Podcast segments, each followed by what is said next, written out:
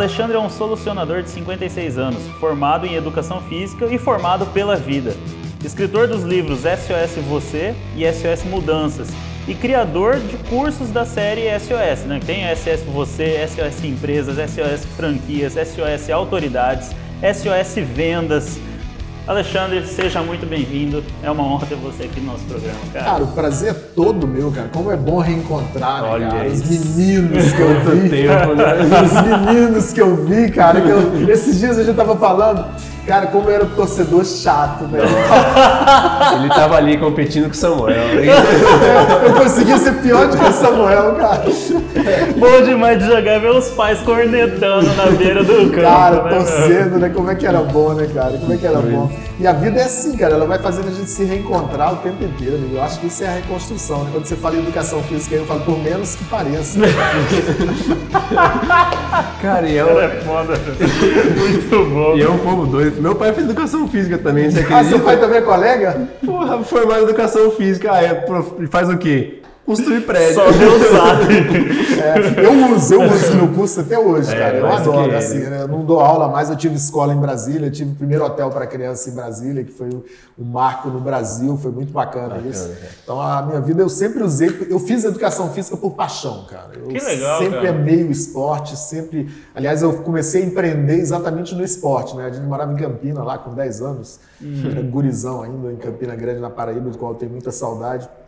E a gente não tinha grana, né, cara? Fazer uniforme de time era uma pedreira, né, cara? Então a gente comprava. Nossa comprava camisa branca e a gente pintava, né? cara? Caraca, meu. Fazia o escudo e tal. Isso é perrengue, isso é então, é, é, e as histórias começam assim, né, cara? E aí vendia pra amigo, vendia pro cara que queria jogar, né? Então, Ah, sempre tinha assim. caraca, Então, que doideira. a veia empreendedora foi desde criança. Eu já vi dinheiro nisso também, cara. Eu lembro que quando eu jogava, às vezes eu ia pra São Paulo, tinha a oportunidade de comprar uns materiais lá. Não tinha nem, não tinha Centauro aqui. Você não comprava coisa pela Netshoes. É. Aí eu achava umas luvas de goleiro diferentes, uns negocinhos diferentes. Às vezes eu comprava mais, aí vinha aqui e vendia para uns colegas assim. Assustava, né? O cara "Olha, olhava aquela luva top e falava, pô, esse goleiro aí pega Ah, tá junto, muito, né, vai cara? jogar uma porcaria. Era 10 minutos pra se preparar, né? Caneleira, joelheira, É. cotoveleira, é demais, Eu cara. lembro de vocês lá, Ai, cara. Eu lembro de vocês bom. lá. pô. Cara, é uma Cara. honra poder estar batendo esse papo aqui contigo e com o meu amigo Depa também, né, cara? De longa jornada aí. Nossa, Depa, faz que é tempo, um, hein?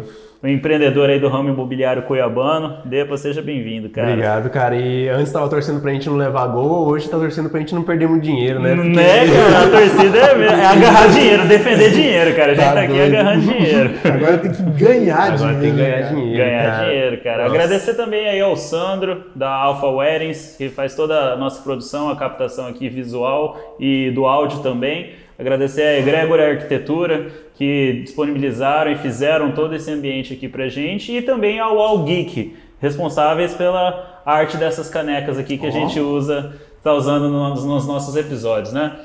Alexandre, cara, você tá na tem uma estrada gigantesca aí atrás de você, né, cara? Muito tempo no mercado, muito tempo trabalhando.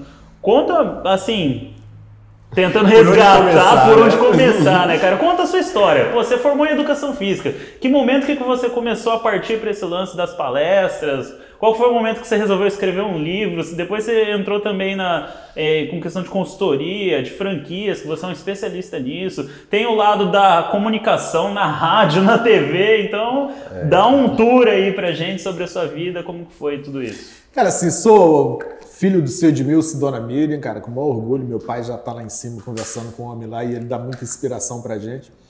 Mas somos seis filhos. Cara, e paraibanos, assim, dificuldade como toda a família teve, não passamos fome, mas bateu na trave algumas vezes, assim, aquelas histórias da gente ver aumenta a água. E o nordestino tem disso, né, cara? O nordestino faleceu uma tia, por exemplo.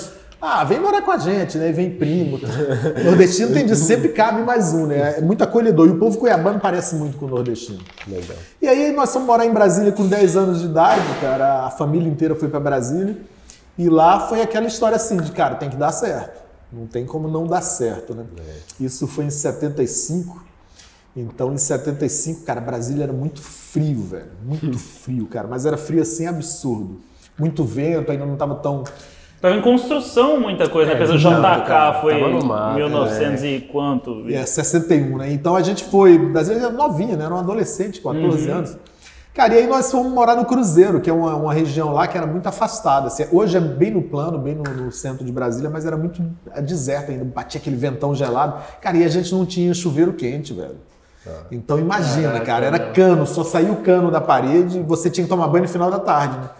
Então era aquela história. Dia, cara, você ia jogar bola e aquele barro vermelho em Brasília, naquele né? barro, teu, tua unha ficava vermelha, tudo vermelho, não tinha tênis para jogar, jogava descalço, e ali a gente brincava e no final do dia tinha que tomar aquele banho, cara. Então, muitas vezes, não foram poucas, né? Que você molhava o cabelo assim, tal, tal, tal, saía do chuveiro e tal. Você tem que ir de uma vez. É, e a gente chamava manhinha e painho, né? Pro nordestino. E quando a manhinha olhava pro pé e falava, pode voltar pro chuveiro. Então foi assim, sofrimento, cara. Mas foi uma época muito feliz, cara, nossa, assim. Aí a minha adolescência inteira foi no Distrito Federal, morei 20 anos. E lá eu sempre tive essa coisa de, de empreender, de sonhar tal. E queria sempre, eu amava o esporte, né? jogava, me envolvia com os times. Lá em casa nós éramos três irmãos, eu e um irmão e mais um primo, mais ou menos todo mundo na mesma idade, um ano só, um ano e pouquinho de diferença. Uhum. E tinha os campeonatos das quadras. Né? E a gente dividia, cara, nunca jogava no mesmo time. Olha só, Rixa de irmão, né, cara? Claro. Rixa de irmão, desafio. Como é que você vai dar no meio do seu irmão se ele tá no tipo mesmo isso, time? Cara, tipo isso. E aí o que, que acontecia, cara? Normalmente chegavam os nossos times nas finais, assim, a gente tinha times bons. E aí eu era enjoado, né, cara? Abusado pra caramba, né? Boleiro. Eu falava pros caras, meu irmão me marcando, eu falava pros caras, toque em mim que hoje eu vou arregaçar. o cara é abusado pra cá. É mais novo ou mais velho? Mais novo, né? Eu sou mais novo, cara. E aí foi uma vida muito legal. E aí lá eu comecei a fazer educação física. E quando eu comecei a fazer educação física, eu já tinha veia de empreender, né, cara? E eu arrumava emprego, ficava ali quatro, cinco meses, juntava uma grana e falava, vou montar alguma coisa. E aí sempre empreendendo. Só que uma vez eu dei um passo além da perna, né, cara? E envolvi a família inteira. Eu montei o primeiro hotel para criança, que chamava Hotel para Criança Tio Xande. E aí, como Quantos pequeno... anos isso? Ah, eu devia ter 21, 22 anos, cara. Moleque. Tá e aí, assim, moleque, né, cara? De tudo, né, cara? Empreendendo numa coisa nova, era inovação. Minha nossa. Tinha uma parte de tecnologia, mas não tecnologia técnica, mas a tecnologia desenvolveu o negócio, porque era assim, os pais que tinham filho hospedavam com a gente se eles fossem viajar, então a gente levava para a escola, trazia da escola, se tivesse consulta médica, a gente levava para consulta médica, trazia, a gente fazia cardápio e tal. Uhum. Então era uma estrutura muito legal, os guris dormiam com a gente. E eu era o tio Xande. Eu acho que o grande erro do projeto foi que eu me tornei o tio Xande. Porque todo mundo, todo pai falava: ah, final de semana convida o tio Xande para festa. Cara, e deu nisso aqui, né? Foi um momento de cara, expansão física. É, tipo isso. E aí, ali, querido, né? Tá é, ali foi, foi onde surgiu, e a cabeça sempre pensando na frente, o tempo inteiro pensando na frente, no que estava acontecendo, o que, que o mercado poderia apresentar. E aí eu comecei a montar a estrutura de babysitter em Brasília, onde eu Nossa, ia para ficar com as crianças, cara. Eu ia final de semana, quando não deixava com a gente, eu ia fazer o plantão. Nossa, Tava em todo lugar, cara. Todo lugar, cara. Era, era louco. Um negócio assim extremamente inovador para aquela situação. Eu saía e a gente começou a fazer. Eu sempre fui muito baseado em pesquisa, em estudo, né? E eu fiz um estudo na época de pais desquitados em Brasília, divorciados, tinha muito, né? A história de Brasília ela tem muito disso. Muitas famílias se separaram com aquilo lá. E aí a gente fez um estudo. E aí o Correio Brasileiro na época ficou, fez uma matéria comigo de o jovem empreendedor mais desejado em Brasília, entendeu? Tinha uma foto de... não, era, é não era pelo porte físico, mas era pela estrutura do tio Xande, oh, né? Cara. Que tinha essa coisa, as crianças me adoravam, cara. Que legal, tinha, cara. Tinha essa coisa. E aí lá na escola a gente tinha time de futebol, a gente tinha o time de natação, de ginástica olímpica. Ah, entrou educação física tudo, aí, cara. Tudo, cara. Tinha tudo isso. E era muito legal porque eu criava uma estrutura assim, de quando ia sair a convocação, eu marcava jogos em Goiânia, toda a redondeza ali. Quando saía a convocação, cara, saía com lista, né? Os Toda alunos ficavam, é, que a molecada tudo. adora. Cara, né, e assim, aí tinha que se hospedar comigo. Então, se a gente fosse viajar na, no final de semana para Goiânia, na quinta-feira já se hospedavam com a gente, já ficava lá para cuidar da alimentação. Então, era uma coisa bem cara, com olhar profissional lá na frente. Ele tinha um CT, quase um time júnior Tinha, ali, cara, eu tinha. Eu tinha, na estrutura nossa, era no Lago Sul, em Brasília, era uma estrutura até caríssima. Na época a gente alugava em dólar. Caraca. E era uma loucura, porque tudo que eu ganhava durante o semestre, na renovação, o cara me levava, né? Então. Meu Deus. E assim surgiu, cara. Assim surgiu a migração para a área de consultoria foi exatamente isso. A gente tinha uns aulões no sábado, porque eu era professor de futebol, eu era o motorista da Kombi que levava os meninos que buscavam, eu era o professor de, de natação. Então, eu, cara, eu fazia e jogava nas 11. Eu era o administrador, cara, então eu jogava nas 11. Vixe, e nessa, é, o neto do ministro Atene, na época, fazia aula com a gente. Ele ficava hospedado com a gente lá. E aí eu fazia aos sábados aulões com os pais dentro da piscina para o pai aprender a pegar o bebê, como é que para não traumatizar, porque às vezes você pega o bebê e se assusta achando que o bebê está afogando e você pega muito forte, isso gera um trauma, o garoto não quer mais entrar, não quer aprender nada. Então a gente ensinava tudo isso. E um dia acaba a, a aula lá e o ministro estava assistindo, eram dois ou três sábados, e ele falou: pô, professor, o senhor pode ir lá segunda-feira no ministério? Aí a nossa Caraca. cabeça, né, cara, fala, Vixe, puta, fudeu. é, fiz, fiz merda, né, velho? Fiz merda. Deu diretor, ruim? É, Deu deu ruim. ruim. Cara, e eu fui no ministério, só que eu fui no ministério assim, de agasalho, de tênis, pô, como eu trabalhava. Num daqueles meus momentos de deixar a Kombi, deixar os alunos, eu corri pro ministério para audiência. Cara, e quando eu cheguei lá, a recepção do ministro estava lotada, cara, todo, todo mundo de terno e tal. Eu falei, meu Deus, eu vou tomar uma cadeirada aqui. E eu pensando, né, putz, tem que deixar menino, tem que amado. buscar menino, como é que eu vou fazer, né? Aí cheguei na secretaria já para dar um migué e, e vazar, né? Aí eu cheguei na secretária e falei, ó, o ministro marcou comigo, mas tô vendo que tá cheio aí, né? Aí ela, seu nome, por favor. Eu falei, eu sou o Alexandre, o tio Xande. Ah, ele tá aguardando o senhor. Cara, Meu eu Deus, achei, né, velho? tá Pô, dá muito licença. poderoso. Amigo, vê um paletó aí pra mim. Cara, aí eu entro e o ministro me faz um convite naquela época, lá, isso foi em 94, para lançar, eu coordenar um projeto do lançamento do Dia Mundial de Luta contra a AIDS. Isso em 94, eu nem sabia o que era AIDS, velho. Eu era, porra, guri. Falei, cara, ministro, como é que é isso? Ele falava, não, você vai dar palestra para os médicos, eu gosto muito da sua dinâmica de como você fala, como você se comunica e tal. Falei, ministro, pô, sou um guri, um professor de educação e médico não vai me respeitar. Ele falou, não, deixa que isso aí já é comigo. Cara, e aí eu entrei na área de consultoria e não Nossa, saí cara. mais, cara. De lá pra cá já fazem aí uns bons anos que a gente tá aí. E habilidade de comunicação, então, desde que. Ah, desde começou, guri, né, cara? Nossa. No segundo grau era muito legal, eu estudei no La Salle no segundo grau. E aí, assim, a gente montou álbum de formatura, então a gente tem os álbuns nossos de. A gente passava o ano inteiro fotografando todas as turmas, tal, os alunos tal, fotografando para fazer um álbum no final do ano para contar a Legal. história daquilo lá, né? É, baile de formatura, quem organizava era a gente e tal. Então, assim, estudar, zero. Mas organizar era nossa Mas executar, praia. É, era nossa 100%. praia, cara. Então, assim, minha vida sempre foi assim, muito voltada para olhar para frente, enxergar. Por isso que eu- as pessoas, uma vez, essa, essa coisa do solucionador, foi um cliente meu falou, Alexandre, toda vez que eu tô com algum problema, eu já penso em você, cara, porque você tem sempre um olhar diferente, você sempre vem para solucionar uma dor Não, que eu a gente acho que tem. isso que, é o, que o cliente mais busca, alguém que resolva. Cara, eu não tô procurando mais um fornecedor, um produto. Eu quero alguém que resolva o meu problema. Meu problema é esse, cara, só resolve. Eu não quero mais ter dor de cabeça, não quero isso, quero clicar o botão e me livrar disso aqui, cara. E é uma coisa boa, cara, que eu curto, entendeu? Assim, eu sou muito criticado por colegas por conta disso. Se você me chamar, cara, eu vou. O Lino lá, de vez em quando a gente vai tomar um café. E ele, pô, o cliente tá querendo conversar contigo e tal, tal, tal. Aí a gente vai lá, cara, o cliente, eu tô achando que o cliente tá com um problema gigantesco, né, cara? A gente tenta na mesa de café da manhã, tal, tal, tal, começa a falar, cara, não, faz isso aqui, isso aqui, isso aqui, isso aqui. Tá resolvido. E o Lino fica me olhando, né? O cliente sai e fala, você é um idiota mesmo. o que o cara ia te pagar, Seis meses de café, consultoria pô. que você podia ter engatado É. aí, meu. Pelo amor de Deus. Cara, mas eu não sei fazer isso, assim, de ficar. Quando as coisas são mais simples, eu entrego logo e eu não tenho, não tenho isso. Eu acho que tudo que você semeia, você colhe. Não, hora você se você tem tá essa vendendo. cultura, é, a pessoa sente esse diferencial. Cara, não é um cara que vai me passar a perna, não é um É, cara que vai me cara. dar tom, não é um cara que só quer tirar meu dinheiro, é um cara que, que quer resolver. E o fato de você ir além, antes de falar em dinheiro, antes de falar em grana, acho que tudo isso gera valor pro trabalho que você faz, né? É, eu, eu, cara, eu amo o que eu faço. A Cris, a minha mulher, ela sempre fala assim: eu morro de medo, porque todo projeto que você pega, você mergulha tanto que se torna o maior projeto da tua vida. E sempre foi assim, cara. Sempre foi assim. Eu me apaixono pelos processos. E aí, quando eu entro num projeto desse, cara, eu entro para entregar o meu melhor. Não tem hora, não tem momento, não tem nada disso. Eu sempre vou pelo CPF. Eu acho que sempre CPF são CNPJ saudável. Não dá para fazer isso o contrário. Não dá para tratar primeiro o CNPJ e depois as Entendi. pessoas. Entendi. Tem que tratar as pessoas. Então eu entro, a primeira coisa que eu falo é, pô, preciso de uma reunião de sensibilização com o time inteiro. Então eu sempre busco trazer o time inteiro. Ah, Alexandre, mas o time inteiro, o time inteiro, cara. Do faxineiro, do auxiliar a o presidente da empresa tem que estar participando disso. Por quê? Porque, cara, esse momento de sensibilização é o momento que eu falo assim, ó, cara, se você pegar tudo que eu vou falar aqui e aplicar na tua vida pessoal, na tua casa, vai te dar um big resultado.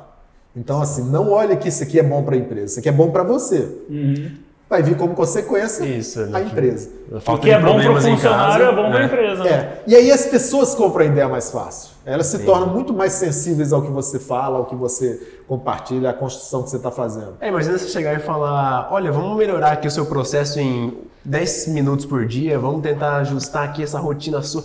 Não, cara, isso aí não, funcionário não compra, né? Cara, e como é bacana, assim, você falar, por exemplo, de falar da gestão financeira, de educação financeira, e você fala, pô, se você usar isso na tua casa, vai melhorar teu processo em casa, vai melhorar teu resultado uhum. em casa. Aí as pessoas, putz, é mesmo. Ele não está falando isso para a empresa, ele está falando para mim.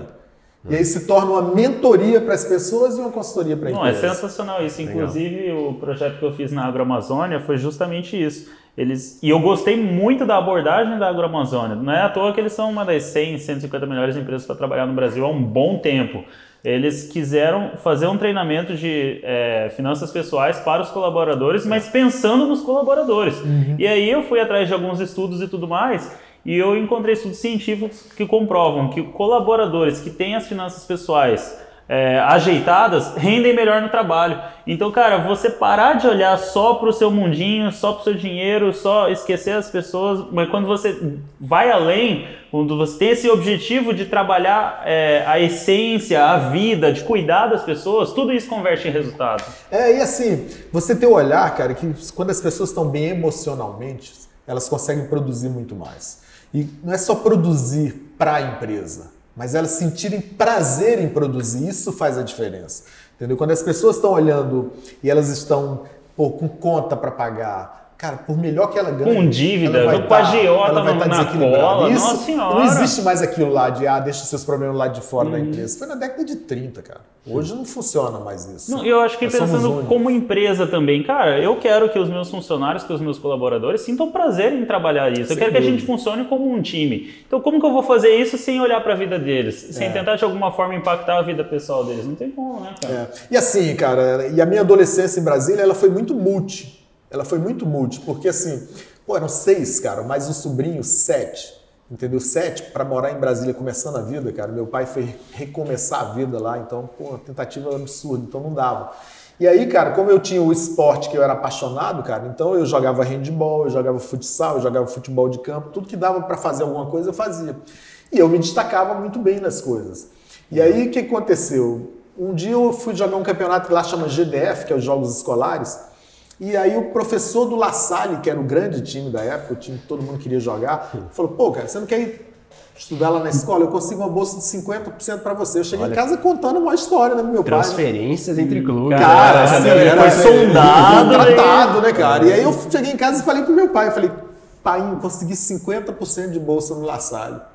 Aí ele falou, ótimo, mas e os outros 50%? Quem vai pagar? Uhum. Cara, e aí eu fui pro colégio e falei, opa, Ó, seguinte, professor, tá pensando em de bola aí? Vou te auxiliar na aula de educação física.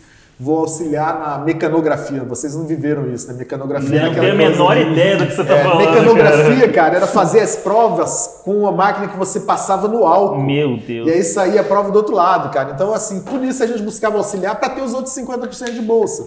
Nossa. Entendeu? E. Você lembra? Você lembra? Cheiro bom, né, cara? Cheiro bom, né? É. E aí o que acontecia? Nossa família inteira, por parte de mãe, minha avó teve 19, 14 filhos naturais e 5 de criação. Então ela tinha uma orquestra Nossa, no interior que ela obrigava cada filho a estudar um instrumento, porque ela queria montar a orquestra. Então, família de músicos, a minha mãe é professora de violino da escola de música, aposentou lá. Então a história de música nossa era muito forte. Uhum. E aí o que, que eu fazia também? Eu cantava na noite, cara. Então, assim, com 14, 15 anos, eu juntava com meus irmãos, a gente tinha uma banda e eu já cantava na noite. Caramba. Então era uma loucura, cara. Também, era cara. multi, entendeu? Então, é o que assim, dá pra fazer dinheiro, é moleque, tem que fazer alguma coisa, vai ser cara, virar, e cara. sempre a gente bateu na trave do muito bom. Muito bom. A gente, na, na, época nossa, quando surgiu o pagode, pô, os caras iam em Brasília, eles não levavam músicos, que era caro, e nós acompanhávamos esses caras. Então, eu tive o privilégio de viver uma geração de músicos em Brasília, cara, que eu tive o privilégio de fazer cantar no boteco antes da Cássia Heller. Caraca, então, no mesmo boteco. Entendeu? Então, eu vivi a geração Cássia Eller, vivi a geração Renato Russo, pô, Capital. Capital. Toda essa geração eu vivi o antes. Então a gente vivia ali o O Oswaldo ecossistema Montenegro. de onde saíram esses caras. Oswaldo né? Montenegro, Milton Guedes, entendeu? Então foi a geração de músicos que eu vivi. Loucura, Então, olha que louco meu. isso, né, cara? E aí, assim, hoje, as pessoas, quando a gente volta em Brasília, os nossos, o nosso grupo da época, cara, todo mundo já com filhos, alguns com netos já, né? Cara, e a gente encontra, até hoje rola um samba, a gente faz uma- uma- um pagode, toca a época, os- as músicas da nossa época. Cara, é maravilhoso isso, né? Você reviver. E aí onde eu acho que o teu equilíbrio emocional, ele parte dessas boas lembranças, do legado que você deixou, da tua história. Eu sempre falo isso, cara, revisita a tua história e reescreve a tua história. E quando você faz isso, você consegue corrigir algumas rotas que na época foram rotas que te deixaram gatilhos, às vezes processos de autossabotagem que você vive hoje, de crença limitante, que foram construídos lá atrás. E quando você revisita, você refaz essas conexões. Então as conexões vão sendo refeitas, vão criando novos gatilhos, a neuroplasticidade que todo mundo fala. Então isso é muito legal. E aí a minha história foi em cima disso, foi construindo em cima Cara, disso. achei muito 10 isso que você falou agora, cara. Revisitar e, e reescrever a sua história. Eu acho que quando você revisita a sua história, você identifica aqueles sentimentos bons, as lembranças boas, as coisas boas que você construiu, e você, cara, eu quero construir isso sempre. Eu quero poder olhar para trás e sempre ter esse sentimento. E os momentos que você sente frustração, cara, não quero mais sentir isso, não quero mais me arrepender, não quero mais passar por essa situação. O que eu vou fazer agora em diante para que eu tenha essas lembranças que eu gostei, essa- essas sensações que eu gostei? Reescrever a sua história. Toda vez que você revisita um ponto da tua história, seja ele bom ou ruim, a visão é outra. O sentimento não é o mesmo. A emoção é outra. E aí você consegue ter uma nova configuração. E aí você. Lembra quando você entra no GPS, que você erra? Aí ele fala assim, reconfigurando rotas. Cara, é isso. É reconfigurar. Não quer dizer que você não vai ter frustração, não quer dizer que você não vai ter dor, não quer dizer que você não vai ter sofrimento no futuro, não. Mas você consegue ter um novo entendimento daquilo que você passou. Às vezes um problema que na época você achou que era gigantesco, não é tão grande assim. É um problema que você aprendeu com ele. E o que, que você traz hoje, cara? O que, que você fala? Pô, esse final de semana agora eu estava em Brasília e meu filho me liga, o Matheus, que é o mais velho. né? Pai, eu tô aqui, vou alugar um carro porque eu vou viajar com a, com a namorada, tal, tal, tal. Eu falei, cara, pra que você vai alugar um carro? Pô, pega o meu carro e viaja com o meu carro. Cara, aí você fica olhando como que é bacana isso, você construir uma história com teu filho, cara, e eu lembro disso, porque assim, quando o Matheus começou a dirigir, nós fomos para Brasília, só eu e ele de carro, e eu botei ele para dirigir na estrada, e ensinar isso, cara, é uma história, que a gente fez um videozinho na estrada, começando a chover, e eu Fica tocava... marcado para sempre isso. Toquei né, a música do Capital, né, cara? E toquei a música do, do Lulu Santos, eu tô voltando pra casa. E aí eu botei lá uma legenda assim, cara, voltar pra casa numa boa companhia é uma jornada inesquecível. Cara, é algo que vai ficar pro resto da vida. Nossa, massa. Entendeu? Então, essa construção é muito legal. Aí o que, que aconteceu agora? Eles tiveram que ir a São Paulo para resolver um problema deles, ele e o Gabriel, e o Gabriel nunca tinha dirigido estrada. Aí o Matheus Olha que bacana, replicou cara. a história, cara. Entendeu? Então, isso é legado. Isso é a tua história. Isso é revisitar a tua história numa outra outro jeito. Numa outra versão. Que coisa linda, Olha que cara. show, cara, entendeu? E o que, que a gente quer deixar? A gente quer deixar isso para os filhos. Essa é a história que a gente quer deixar. Esse é o legado que faz parte da minha vida, da minha história. Cada vez mais eu tenho pensado nisso, porque agora eu vou ser pai, né? É, então, exatamente, cara, eu só fico. Tudo você começa a enxergar com uma ótica diferente. E principalmente o meu próprio pai. Eu tô cada vez mais. Pô, cara, meu pai é chato, meu pai não entende, meu pai é velho, sistemático, não sei o quê. E eu lembro que meu pai brigava muito comigo que não podia dormir a casa com o portãozinho ali aberto. E aí hoje eu moro nessa mesma casa, né? E na época eu pensava, nossa, meu pai viaja, nada a ver, tem cerca elétrica, tem portão, não sei o que, não sei o que, não sei o que e tal. E eu dormia com esse portãozinho aberto de boa. Depois que eu descobri que minha esposa estava grávida, eu não consigo mais dormir com a porra do portão aberto, cara. E eu fico pensando, pô, cara, agora faz sentido. Tudo que eu xinguei Cara, meu pai a vida inteira, tô E sabe o que, que é bacana? Essa revisita na história, eu, eu sou nostálgico por natureza. Então eu voltei em Campina Grande com o Matheus e o Gabriel e a minha esposa.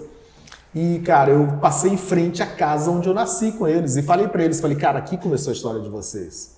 Aqui, ó, eu nasci aqui, então aqui começou a história de vocês. Cara, marca isso, porque isso é um fato que, sabe, o marco inicial, o divisor, isso é muito legal, cara, revisitar. E eu sempre que vou a Campina, eu passo em frente à casa onde eu nasci. Já cheguei à loucura, uma vez eu estava fazendo um trabalho em Recife, no final de semana eu tinha que ficar em Recife, falei, cara, vou lá em Campina. Fica perto, 150, 180 quilômetros. Peguei o carro e fui a Campina.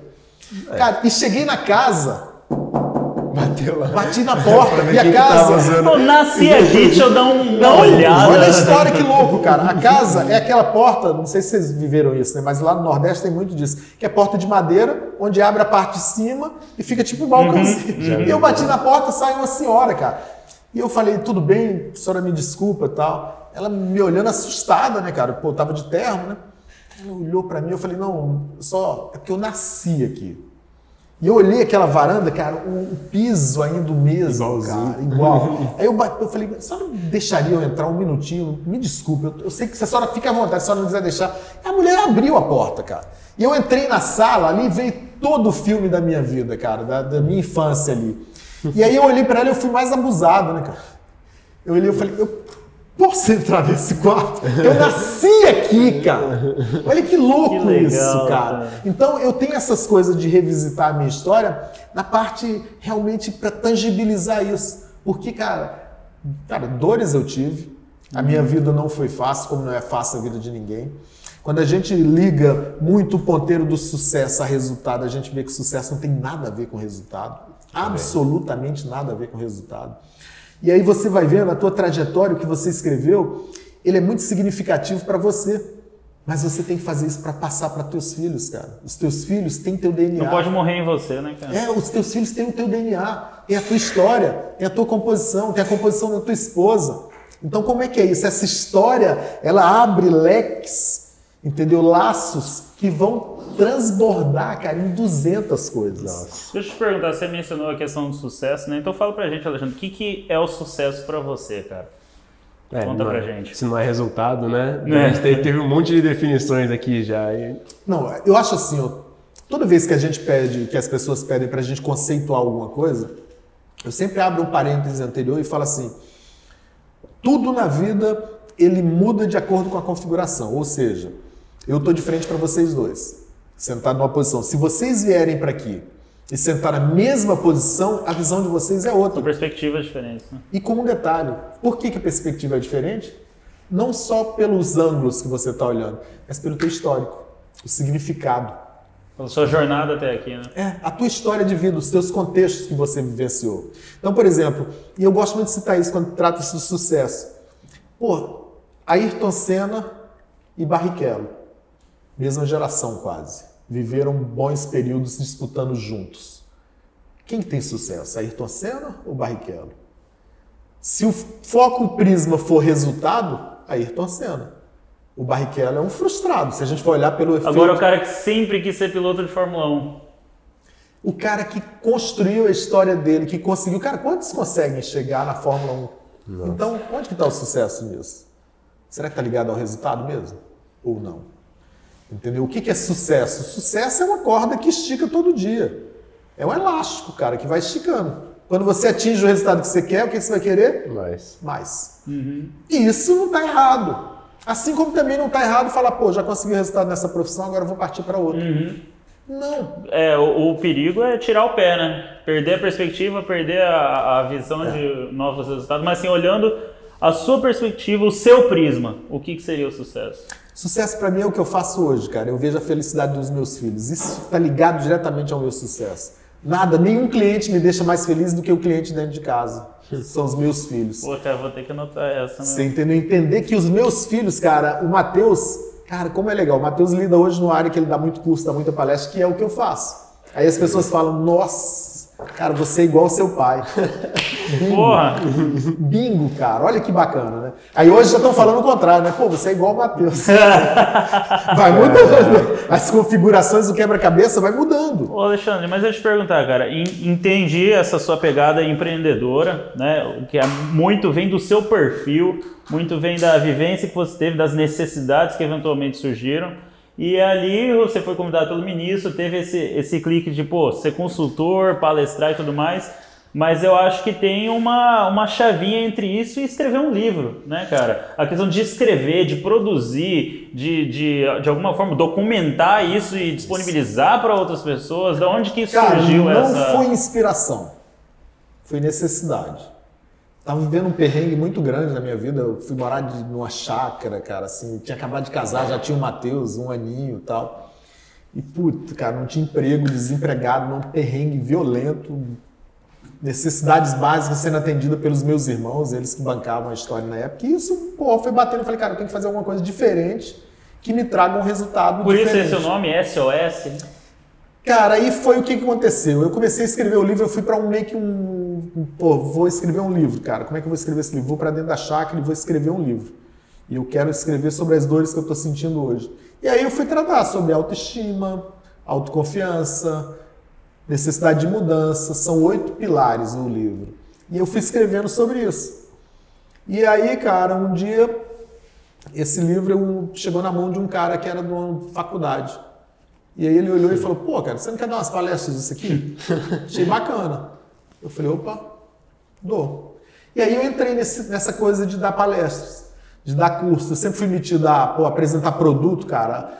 Pô, com um moleque, com 15 anos, velho, eu tendo que ganhar um. Ah, é miguezeiro que chama, né? É, tipo isso. O que, que aconteceu? O famoso miguezeiro. Chega minha irmã e, pô, fazia parte de um- uma empresa dessas de vendas diretas. Cara, e ela vendia produtos de limpeza, né? Concentrados e tal. Antes da Emoi até. E aí ela, pô, Alexandre, acho que você tem um perfil bacana. Eu falei, puta, que nicho que eu vou atacar, né, cara? Pô, um nicho que usa produto todo dia. Motel. Cara, botei uma caixinha e pá, pro motel, né? E fui, o cara olhou pra mim e falou assim, pô, Guri, você não tem nem idade pra estar aqui, cara, vaza. Eu falei, cara, deixa eu limpar lá. Tem algum quarto usando aí? Quando acabar, você me deixa entrar e eu vou limpar, eu vou te mostrar meu produto, como é que é bom. Cara, então eu sempre fui muito bom de venda, muito bom de argumentação. E aí entrava, sempre fazia isso. Então, eu nunca tive medo do que a vida está me apresentando. Nunca, cara, nunca tive medo de falar, ah, pô. Pelo contrário, você abraçou isso, né? Tanto que Sim. você fala formado em educação física e pela vida. É, você encarou é. a sua vida, suas experiências como uma formação de quem você Sempre, é. cara. Eu sempre fui muito ousado. Sempre fui ousado assim. Eu gosto muito do novo. Entendeu? Então, muitas vezes, eu sou mais novo, e todas as vezes que meus irmãos iam comprar carro, comprar alguma coisa, Alexandre, o que, que você acha? Pesquisa isso pra mim, vê isso pra mim. Sempre fui muito de pá, olhar, ter um olhar muito detalhista, prestar atenção nas coisas. E aí eu lembro que teve uma passagem muito legal que eu já tinha um hotel para criança lá, uma escola. Pô, e tava no auge da escola, pô, com a publicidade, com propaganda no, no Correio Brasiliense e tal. E era muito famoso, todo mundo falava em tio Xande em Brasília, todo mundo já sabia quem era, tá muito legal. Cara, tinha oferecimento de filhos que falavam, pá, casa com minha mãe, tio Xande. tinha direto isso, cara. Você acredita nisso? Os caras gostavam, né? Tipo isso, velho. Olha isso. É, é uma boa demonstração de resultado essa, né? Cara, dou até minha é um mãe indicador, né, seu cara? produto. É um indicador, né, cara? E aí o que aconteceu? O Collor foi presidente da República. E o Collor também tinha essa coisa muito de, de inovar. E o Collor criou um projeto que era as escolas subirem a rampa do Palácio Planalto. Vocês não viveram nem na época do Collor, né? Mas Não. isso, as escolas. e aí o que aconteceu? Qual foi as escolas? Qual foi a primeira escola a subir a rampa? Foi a Tio Xande. cara. Olha só, cara. Então tá lá nos anais do Palácio Planalto. Oi, lá, que legal, a subida cara. na escola. Eu sempre tive essa pegada, assim, de essa coisa de viajar com os meninos, de pô, fazer pré-leção para antes do, do- Cara, a gente tinha uns- umas coisas assim de cumprimentava os meninos depois das provas, antes das provas, cara, que tinha uma, uma ligação neural mesmo, né? Eu ia cumprimentar, tinha um cumprimento diferente, né? Cara, então os meninos ficavam loucos, cara. A gente tinha uma conexão muito legal. E o bom disso tudo é que assim, passaram-se muitos anos depois que a Tio Xande acabou, eu tava numa feira de. nessa feira da Lua que tem em Goiânia, pô, lotado, não sei se vocês conhecem lá, mas é uma feira gigante que tem em Goiânia, muito famosa. Eu tava um dia na feira e aí eu escutei um, eu e a Cris. Tio, Tio Xande. Eu falei, cara, tem, pode ter outros tio Xande. Tio Xande. Que eu olhei, cara, era um aluno, um ex-aluno meu, com um filho, cara. E ele- Caraca, e ele meu. contando assim, ele falando, ó, olha aqui, ó, esse aqui que é o tio Xande, que o papai sempre fala. Cara, Que que é isso? bingo, né, velho? Bingo. E outro indicador de, de resultado, de sucesso, né? Que no, no resultado financeiro material daquele projeto não veio, mas veio o legado. Legal. E isso é sucesso. É- Isso é o que dá a pegada, cara, entendeu? Meu primeiro aluno foi adido do Brasil no Japão. entendeu? Então, meu primeiro aluno, Pedrinho, cara, um menino pequenininho lá que foi comigo, seis anos de idade, cara. Olha que bacana. Isso é você fazer parte da construção dos valores, da cultura Sim. desse menino. do- Cara, olha quantos, quantas coisas de indicadores São você sementes tem. assim que rendem frutos Sim. absurdos e Você conhece o. Cid e o Leandro? Os irmãos da Cris lá. Não sei se eu vou lembrar deles assim de cabeça, cara. São casados hoje e tal, mas foram alunos da Tio Xande. Até hoje eles falam, nossa, Nossa. como que era legal isso. Você entendeu? Então, assim, isso pra mim é o sucesso. É quando você deixa marcas, legados, que as pessoas pô, lembram e tem boas lembranças. A Michelle é Obama ela energia. fala isso. A Michelle Obama ela fala: sucesso não tem a ver com dinheiro, com status, com poder. Sucesso é fazer a diferença na vida das pessoas. É, e assim, cara, é tão simples fazer a diferença na vida das pessoas, cara, é tão simples e as pessoas não fazem questão porque acham que não é importante. Entendeu? Você tratar as pessoas bem, cara, você ser educado, você celebrar feliz dia, entendeu? Você por desejar, isso é uma celebração. isso eu acho bacana cara. pra caramba, cara. Toda vez que você vai falar com o Alexandre, a primeira coisa, feliz dia. Pô, já te dá um. É isso, é o Um dia choque, de né, noite, cara? né? As pessoas dizem feliz noite, eu falo, não, feliz dia, cara. O dia não acabou, o dia tá, tá seguindo, né? Essa coisa de você fazer a diferença são pequenos atos, né, cara? Não sei se vocês viram um vídeo que tá viralizando aí essa semana no Instagram. Da criancinha? A criança, Poxa cara. vida, é lindo demais, cara. Uma criancinha no sinal, limpando o vidro, oferecendo bala, uns negócios assim. E aí a criança de dentro do carro dá o brinquedinho pra ela, elas começam a brincar junto, aí a outra vai lá e pega o salgadinho e divide junto com ela. É coisa Cara, linda. sensacional. Aí você vai olhar, se você for se aprofundar um pouquinho mais, vai olhar o pai dessa criança que estava dentro do carro. Ele tem isso. Essa criança não saiu do nada. São os valores que vão sendo multiplicados. Isso é o legado, isso é a jornada, isso é o que vai fazer a diferença pro teu filho. Isso é o que vai fazer a diferença pro teu filho. É entender e ter a história muito clara do que que eu aprendi com meu pai. O que que eu aprendi com meu avô. Cara, eu tenho lembranças maravilhosas dos meus avós, cara. Entendeu? Então, quando você entende isso, meu avô, lá em Campina Grande, cara, meu avô foi muito rico e morreu muito pobre. E meu avô, ele falava assim, ele me chamava de seu Lecha, ele falava assim, seu Lecha, quem se abaixa muito aparece no fundo da calça. Cara, e eu não entendi isso na época, cara. Sabe, eu não entendia isso, ele me, me falou isso N vezes, cara. Aí passa a vida inteira e você vai construindo um aprendizado em cima de um dito, de uma coisa que surgiu. Então, são marcas que você vai vendo que vão validando. Sabe aquele carimbo de aprovado no final do ano que vocês tinham lá no ensino médio? É isso, cara. Você vai sendo aprovado, a vida vai te provando todos os dias. E como é bom, cara, quando você constrói resultados com outras pessoas. Eu não sou um cara do eu empreendedor. Eu gosto sempre de empreender com outras pessoas, eu gosto sempre de dividir com as outras pessoas, eu gosto sempre de chamar. Meu irmão, às vezes ele fala assim: pô, você pega os teus grandes projetos, divide com os outros, com os outros por nada. Eu falo, cara, não é por nada, é por muito. Entendeu? Ah, mas você já bateu a cara várias vezes, pô, você não aprendeu até hoje? Não sei se eu aprendi. Mas eu continuo confiando nas pessoas, eu continuo É, não é confiando igual nas Luxemburgo, relações. né? Luxemburgo é aquele modelo, eu ganhei, nós empatamos e vocês perderam. Não, fora disso, Ô, ô, Alexandre, mas deixa eu te perguntar, cara. Você falou que passou por um perrengue, um momento muito difícil. É, essa filosofia do feliz dia, da positividade, de encarar a vida dessa maneira, é algo que já era presente nesse momento difícil seu, que foi construído depois com o material que você foi desenvolvendo? Como que surgiu isso? Foi uma mudada de chave? Como, como ter essa, pô, feliz dia, tô aqui na merda, depressivo, na chácara, fudido, como, como conciliar Cara, eu isso? nunca fui de me entregar. Então, assim, sempre foi da minha natureza ser muito otimista. Sempre, cara. Sempre fui otimista. Porra, tá na merda, mas tá olhando pra cima e respirando um ar puro. Aqui embaixo só E merda. sem desistir. Sem desistir, nunca desisti, cara. E aí, nessa época, cara, eu fui, eu fui vendedor de pizza na rua, eu fui vendedor de espetinho na rua. Cara, assim, as pessoas sempre olharam pra mim e falaram, pô, esse cara é foda. Entendeu? Porque eu nunca desisti, cara. Desenrolado. Nunca desisti. Ah, tem que vender pizza. Hoje, velho, hoje, cara, com tudo que eu faço, se eu precisar voltar a vender espetinho na rua, eu vou sem vergonha nenhuma. Porque eu acho que tem que trazer de novo a dignidade. Não adianta você ser nobre e pobre de espírito. Nobre de resultado e pobre de espírito não adianta. Você tem que ter espírito nobre, cara. Que aí as coisas que vão ser construídas todas serão nobres. Entendeu? Então não tem vergonha nenhuma. Se eu tiver que voltar a vender espetinho, voltar pizza na rua, cara, não tem vergonha nenhuma disso. Sensacional, Legal, cara. Você, você escreveu o, SOS. Qual foi SOS o primeiro? Você foi o primeiro. SOS Você foi o primeiro, né? E depois teve o desmembramento disso. É, pô, SOS Empresas, SOS Franquias. É, aí Como já foi, foi, já essa, foi bem, bem pra cá. Né?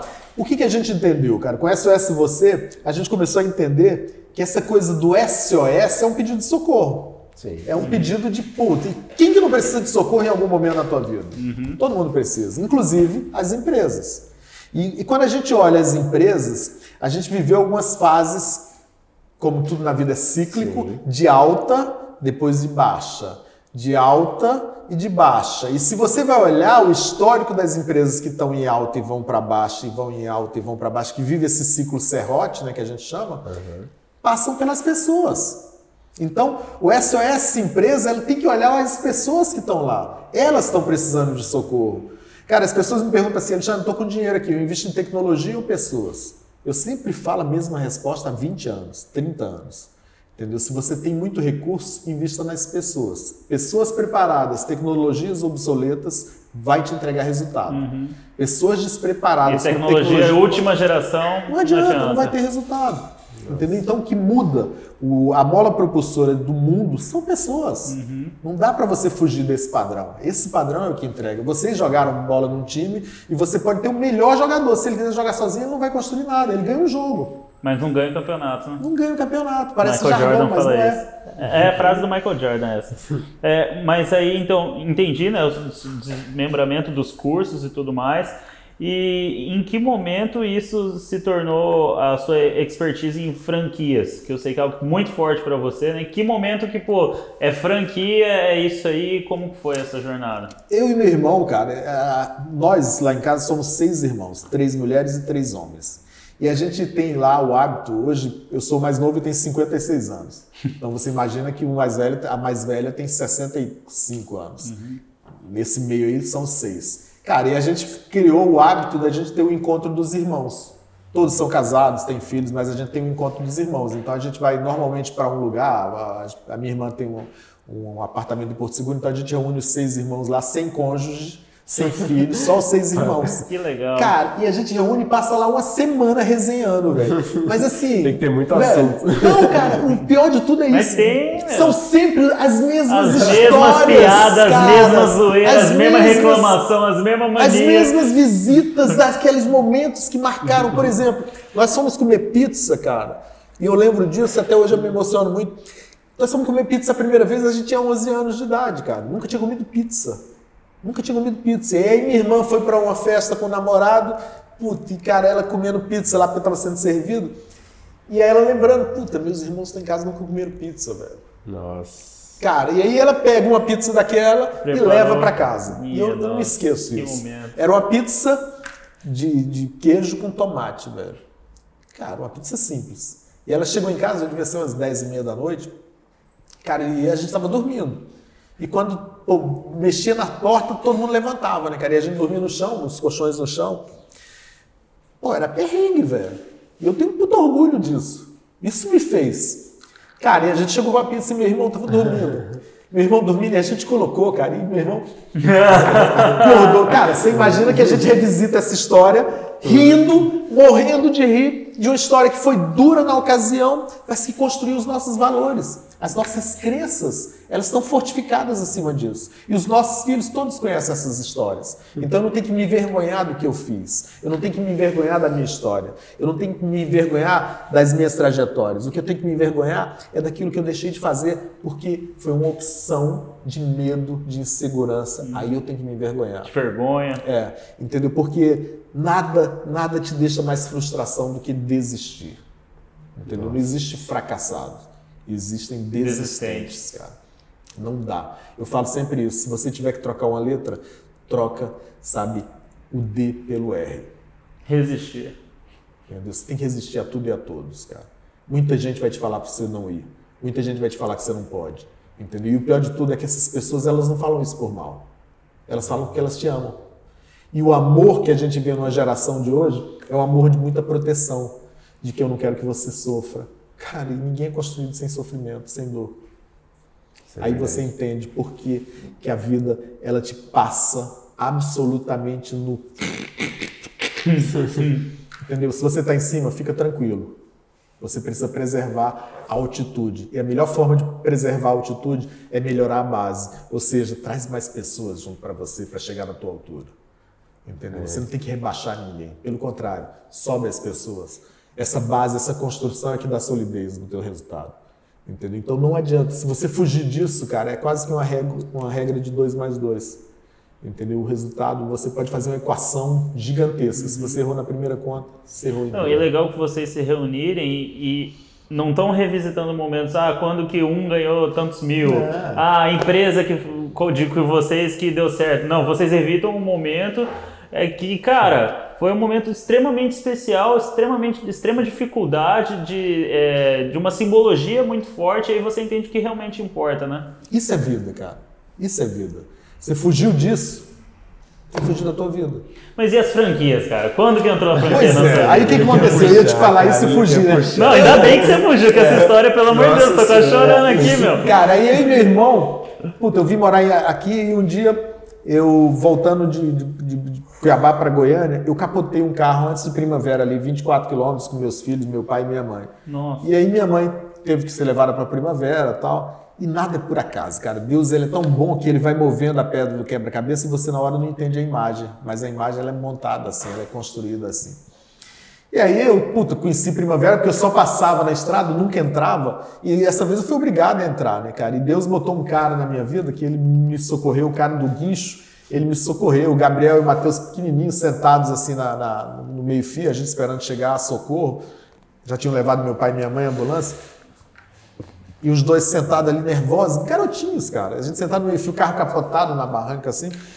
E o cara chegou, o cara tinha uma psicologia infantil fantástica, cara, o menino do guincho. Ele chegou e falou assim: vocês vão ver como é que é feito nos filmes, como é que tira Nossa, o carro e tal, cara. Olha que, olha que show, velho. E eu conheci Primavera, fiquei apaixonado. Aí eu falei com meu irmão, cara, vamos comprar uma franquia para lá. Comecei a estudar a franquia e tal, comecei a estudar, me aperfeiçoar nisso, apaixonei por Primavera e compramos uma franquia para Primavera. E o cara começou a enrolar, não entregava o que tinha que entregar, aquela loucura tal. Um dia eu mandei um e-mail para ele desaforado, pro presidente do grupo, cara. Mandei um e-mail desaforado e tal. E aí ele me ligou e falou, cara, quando é que você pode vir a São Paulo? Eu falei, cara, seu bolso é meu guia. Ele falou, você pode vir amanhã? Eu falei, posso. Então amanhã você vem. Cara, eu fui documentado, né, cara? Eu levei um envelope de documento, de tudo. Pronto para brigar. Pronto para ir pro pau. Né? Eu falei, cara, esse cara não sabe quem é o paraibano que ele tá aqui. Né? cara, quando eu cheguei lá, ele falou, ah, esses são os documentos. Aí ele pegou o documento e pop, jogou na lixeira. Eu falei, você tá louco, irmão? Você pirou? Aí ele falou, cara, você tem o perfil que eu preciso para é, a diretoria de expansão aqui da rede. Topa vir para cá e assumir isso? Olha que louco, né? Esse convite doido, né? É, é o primeiro que eu escuto essa conversa. Cara, do nada. Olha que louco, cara. E eu, cara, pagando bem, que mal tem, né? Cara? Olha aí. Aí assumi e fui morar em São João da Boa Vista fazendo a diretoria de expansão. Aí eu entrei no mundo das franquias, cara. Hum. E assim, aí definitivamente me apaixonei. Acho que é um, é um nicho, é uma metodologia que escala qualquer negócio. Se você me perguntar hoje, Alexandre, qualquer negócio cabe em franquia? Cabe. O que pode não caber inicialmente é o modelo que você desenhou. Mas você redesenhando isso, você ajustando isso, dá para se tornar. Assim, sobre franquias, né? Eu vou fazer uma pergunta especial agora. Eu acho que a gente entende muito bem os pontos positivos da franquia, né? Você já tem uma marca consolidada, já tem um modelo que dá resultados, é, replicar aquilo ali e colocar a mão na massa. O que não deve ter em, uma, em, quem, em quem quer assumir uma franquia? Tem dois grandes erros no mercado de franquias. O primeiro é o cara comprar a franquia para o genro, para o filho, e acontece demais. O cara tem dinheiro, o filho está desempregado. Quer botar o filho para trabalhar, tira do computador é. esse menino aí. Aí fala assim, põe no caixa. Comprei uma franquia do McDonald's para você tocar. Cara, vai dar errado. Vai dar M. Por quê? Porque se você não tiver perfil para tocar uma franquia, seja de qual segmento for, vai dar erro. Qual que é o segundo grande problema? Se você tem a cabeça de não seguir normas, você não serve para ser um franqueado. Entendeu? Por quê? Porque a franquia, é justamente isso. Você tem um manual de processos, um padrão, tem um uma padrão, forma de agir, né? Um padrão operacional que você tem que replicar. Se você é um cara muito inovador, muito fora da caixa, que gosta de fazer do seu jeito, é, da sua. Você não nasceu para ser franqueado. Então, talvez sejam os dois grandes pilares que você tem que olhar com muita calma. Não dá para errar nisso. Não, bacana, perfil do, bacana. do franqueado. Agora, acho que tem um, o próximo passo, né? Pô, você se tornou um especialista em franquias, trabalhou muito com isso, trabalha ainda hoje. Como que você foi parar no ramo da comunicação, cara? Que o cara tem cara. programa de rádio e apresenta programa de TV também. É, é, é, uma maluca que tem que gravar uns cinco episódios com o Alexandre aqui, cara. cara Como é que você foi parar na rádio e na TV, tá cara? Conta um pouco sobre isso. Comunicação eu já fazia, porque eu cantava desde adolescente, né, cara? E eu era muito enjoado, era muito abusado, né, cara? A gente tinha um grupo lá e tinha um, um cara que tocava com a gente, o Rivaldo, que o sonho dele era ser o vocalista da banda, né? E os caras falavam, fica quieto, você só é back, o vocalista é o Alexandre. E aí, cara, eu sempre brincava, né? Cris, é brincadeira, tá? Eu era solteiro na época. Tem que deixar o álibi, né? Se prevenir. É. Cara, eu sempre falava assim, quando a gente ia tocar, a gente tocava nos, nos grandes lugares de Brasília, e eu sempre falava assim, aí, Escolhe aí quem que eu vou pegar hoje. cara, cantor, vocalista da banda, cara. Pô, era o cara, né? É o cara, o desejado, né? Essa área de comunicação sempre foi assim, cara. Então, é uma área que eu gostava muito. Aí quando eu vim para Cuiabá, falei, cara, tem que fazer alguma coisa nessa área. Né? Aí o Davi, da, do Shop Mix, cara, o Davi me chamou para fazer drops de gestão, para dar dicas de gestão, dicas de dois, três minutos uhum. no programa do ah, Shop Mix. Então eu entrava lá e falava: Ah, você que quer gerir o seu negócio tal, olha, é muito cuidado, eu vou te falar sobre execução. E aí sempre entrava com drops falando isso. Uhum. E aí um dia, cara, eu pô, toca meu telefone, era o Lino, o Lino Rossi. Né? Cara, pô, não pode falar palavrão, né? Mas ele me xingou. Não, pode, pode, cara, pode. pode. Seu filho da puta, seu sacana, porra, cara. Eu falei, ô oh, amigo, você deve ter ligado errado aí, deve ser engano. Não, é o Alexandre Xavier, é o Alexandre Xavier. É você mesmo. É você mesmo, você é meu sonho de consumo. Eu falei, pô, o cara tá me xingando, é... sonho de consumo. Cara, passa aqui amanhã, eu quero te trazer pro programa. Olha aí, mais um. Eu contei quatro. Quatro convites do Cara, brota os negócios, cara. E assim, eu fui pro chamada geral com o Lino. Entrei lá como comentarista. E aí fui fazendo. Aí o Lino, quando precisava viajar, eu ficava uhum. de âncora. E aí o Lino saiu candidato, eu fiquei três meses à frente do programa, cara, isso já faz 16 anos. E aí eu lancei um quadro que chamava Mercados Negócios, do qual você foi um dos nossos entrevistados lá esse mercado de negócios era muito na pegada de empreendedorismo, uhum. de falar disso, de impacto social, que é uma área que eu amo, cara. Sim. Aí eu montei uma empresa que chamava Ponto Social, que era um ponto onde a gente incubava e acelerava os projetos sociais. A gente ensinava para as pessoas como é que faziam isso. Então, foi muito legal. Aí projetos esportivos, né? Sempre com a pegada de trazer as possibilidades para a molecada, né? Foi quando a gente montou o Cuiabá Copa, se jogou lá com a gente, né? Álbum de figurinha. Cara, esse, esse álbum não, de figurinha deu que daí eu não cara, joguei eu esse, eu fiquei revoltado. Também. O que eu acho legal do Alexandre é que todas essas histórias que ele conta pra gente, você vê que ele sempre vai além, ele sempre dá um passo a mais do que se espera, coisas que hoje parece normal na época, cara, ninguém ia pensar num negócio desse. E isso me impactou demais a porra do álbum, cara. Que ele organizou um campeonato cara, e eu já tinha estourado a idade de participar desse campeonato. Você não eu fiquei, não, eu já fiquei puto de Você não disputar o campeonato. Eu e o cara. E eu puto que não ia disputar o campeonato, né? Beleza, aí daqui a pouco eu vejo os caras um alvoroço, assim, não sei o que, vou ver o que que é. Os caras fizeram um álbum de figurinha do campeonato, tirando foto com uniforme, posição. Eu fiquei muito frustrado, meu. Falei, não tem vaga de técnico aí, de assistente pra eu aparecer nessa porra desse álbum, cara. Puta cara, e olha só, como é que são as coisas. Por isso que eu falo que a vida é um quebra-cabeça e você vai encaixando nas pedras. Você tem que saber qual é a imagem que você quer montar, senão você não vai conseguir montar. Aquele, aquele lá, o Cuiabá Copa, foi muito legal, que foi um estalo, né, cara? Sempre vem muitos insights, assim, eu sou extremamente criativo nesse ponto. E aí eu falei, cara, foi logo depois da Copa de 2010, eu falei, pô, podia fazer um torneio de futsal aqui para trazer a galera da periferia, que pô, passa perrengue, né, cara? Aí eu falei, pô, mas se eu trouxer muita da periferia, eu vou contra tudo que eu falo. Eu sou contra cotas, eu sou contra isso, porque eu acho muito mimimi. Eu acho que, cara, você tem que fazer a tua parte, fazer a tua história, independente disso. Isso é uma discussão à parte, né? Que a gente tem que fazer uhum. um outro programa discutir. mas, enfim, eu falei, cara, eu tenho que trazer a classe A e juntar com a classe Z. E todo mundo, pô, você é louco. E toda vez que ele fala você é louco, eu falo, cara, tô Aí na que rota sim. certa. O cara, o cara parece que gosta Zé de louco, contrariar. gostei, adorei, é isso mesmo que eu Cara, e aí eu falei, vou fazer uma Copa do Mundo em Cuiabá, né, cara? E quando começou e surgiu isso, estourou isso aí pra galera, a galera fala, tem um louco aí querendo fazer uma Copa do Mundo em Cuiabá, vê se tem lógica isso, cara. Cara, isso deixava a molecada numa pilha que eu nunca Cara, senti e aí olha igual, como é que foi cara. bacana, porque a gente pegou a mesma tabela da Copa do Mundo de 2010 e a gente convidava as escolas e falava pra ela, você vai representar qual time? Ah, eu vou representar a Bélgica. Eu falava, bom, então você vai ter o uniforme da Bélgica, você vai ter um álbum de figurinha do teu time, você vai ter... E aí eu comecei a entender que tudo isso, ele, ele era muito além do que eu imaginava. Porque eu queria fazer um álbum de figurinha, porque era meu sonho um dia ter tido um álbum de figurinha, cara. Meu e eu nunca tive. Eu falava, pô, então por que não os outros não ter, né? A mesma sensação, né, cara?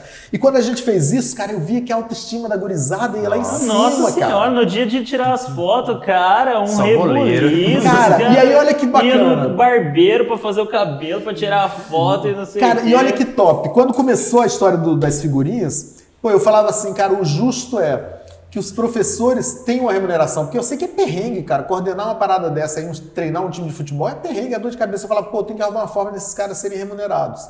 E aí a gente fazia o quê? A gente dava os pacotes de figurinhas para eles comercializarem com os times dele, com as famílias. então eles tinham uma- sacada, eles cara. ganhavam uma grana com isso, entendeu?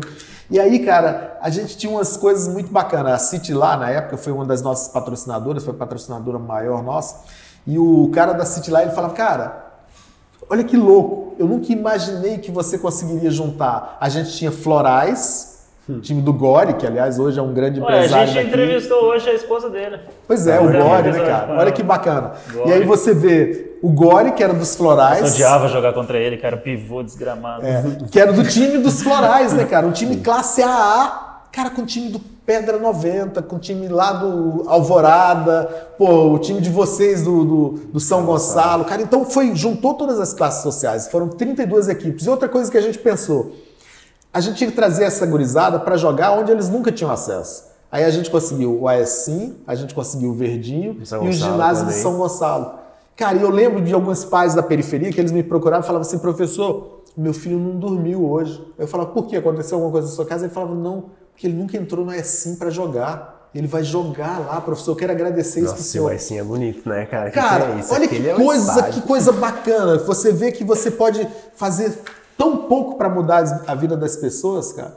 E a gente fez isso. E nós conseguimos, na época, que a City lá desse um netbook, não era nem laptop, era netbook, aqueles menorzinhos, para o time campeão. Então, o time campeão, cada jogador ganhou um netbook, o treinador ganhou um netbook. Cara, nós mandamos fazer um, um troféu, não sei se vocês lembram disso, mas era uma réplica do troféu da Copa do Da Mundo Copa em São Mundo. Paulo.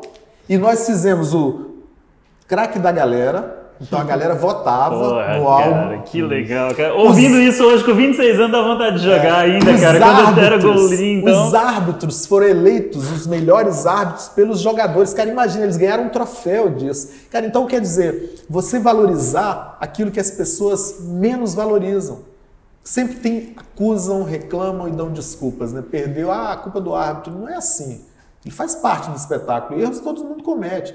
Cara, e a gente foi fazendo isso. Então, depois disso, olha o desdobramento disso. Que bacana. Nós fizemos um processo seletivo, onde a gente tirou 80 crianças. E aí, no projeto, eu tinha, em cada arena dessas três, do Aecim, do Verdinho e do São Gonçalo, eu tinha um professor que ficava lá como olheiro. Eu criei um scout.